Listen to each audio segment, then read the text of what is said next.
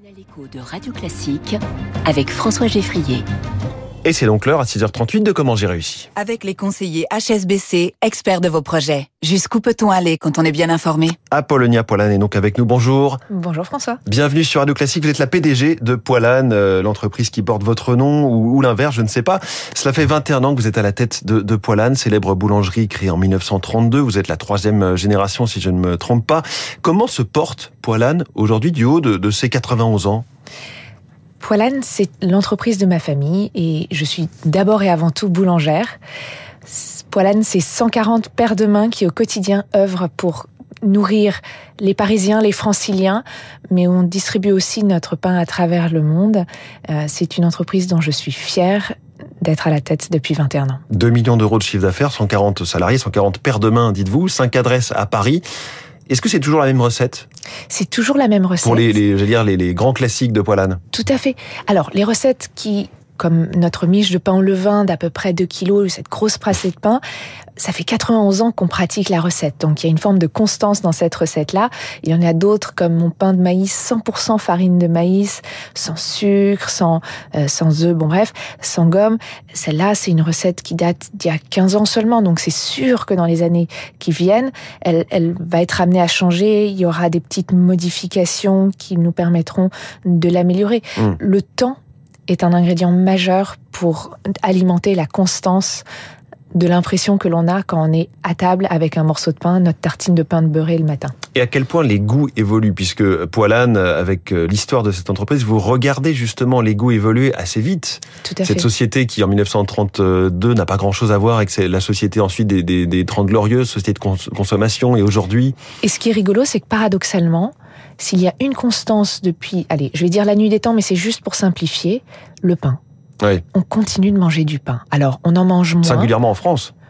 Mais d'ailleurs, à travers le monde, oui. on le mange sous différentes formes. On le, on le mange avec euh, euh, sous, sous, à, à, différents moments euh, et, et, et, de façon différente. Mais, mais le pain est une constance et c'est remarquable à l'échelle de notre humanité de nous dire que cette il est forcément un peu différent il y a 100 ans qu'il ne l'est aujourd'hui, qu'il ne le sera demain, mmh. mais, mais globalement, et surtout à l'échelle de, de, de, de, notre civilisation, il reste constant.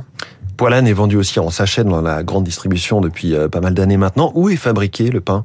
Alors, nous avons cinq adresses à Paris où nous avons nos fournils parisiens qui fournissent euh, nos magasins.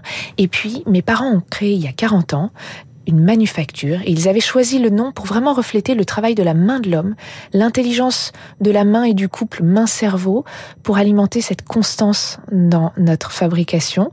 Et le pain qui est fabriqué dans ces 24 fournils comme 24 petites boulangeries les unes à côté des autres, ce sont le pain qui est livré sont les pains qui sont livrés dans Paris et sa région euh, chez nos revendeurs et mmh. chez les restaurateurs. Et donc c'est où?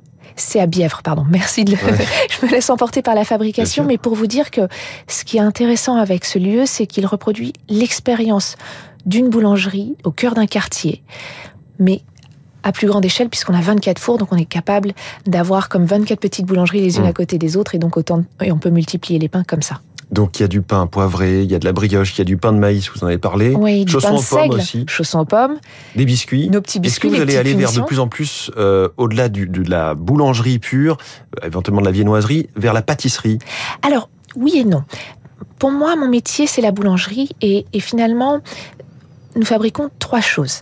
Du pain, les, les viennoiseries, c'est tantôt l'apanage des pâtissiers, tantôt Mmh. l'apanage des boulangers. On fait de la viennoiserie chez Poilane et on a notre prisme de boulanger pour ça.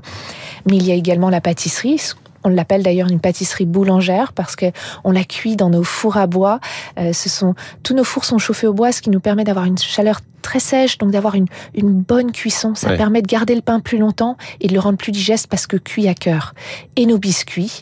Et je pense que ça, ce sont nos trois familles de produits qui définiront Poilane.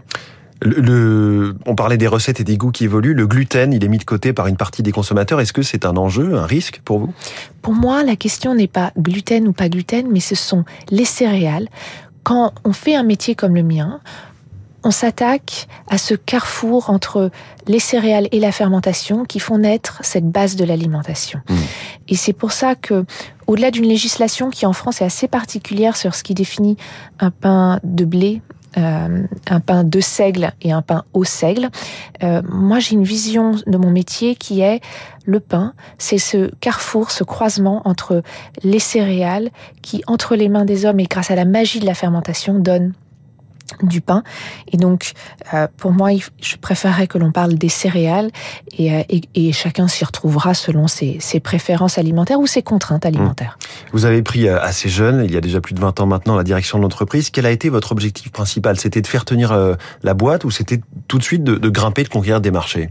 Alors, lorsque, en 2002, je prends la suite de mes parents, qui décèdent brutalement dans un accident, le premier objectif, c'est... Alors, il y avait l'évidence, évidemment, de prendre la suite de mes parents parce que c'est un désir que j'avais depuis que j'étais toute petite. Mais soyons très clairs, il y avait d'abord un objectif de survie, mm. euh, de passer le cap. Ça fait 21 ans. Donc depuis 21 ans, j'alimente ce levain de vie, de fournée en fournée, de génération d'équipes avec lesquelles je travaille en d'autres. Et, donc, pour moi, c'est d'alimenter les prochaines fournées, mmh. métaphoriquement parlant, bien sûr, mais au fournil aussi, parce que notre levain, c'est un morceau de pâte d'une fournée qui se transmet à la fournée suivante. Donc, avec, il faut nourrir ça. Avec le défi de, l'inflation, on voit toutes ces boulangeries qui affichent devant le comptoir, quasiment sous le nez du client, euh, euh, les cours du blé ou de la farine. Comment vous avez subi le choc chez Poilane? Ce qu'il faut prendre, ce dont il faut prendre conscience, c'est que l'inflation dans une boulangerie nous touche à tous les étages.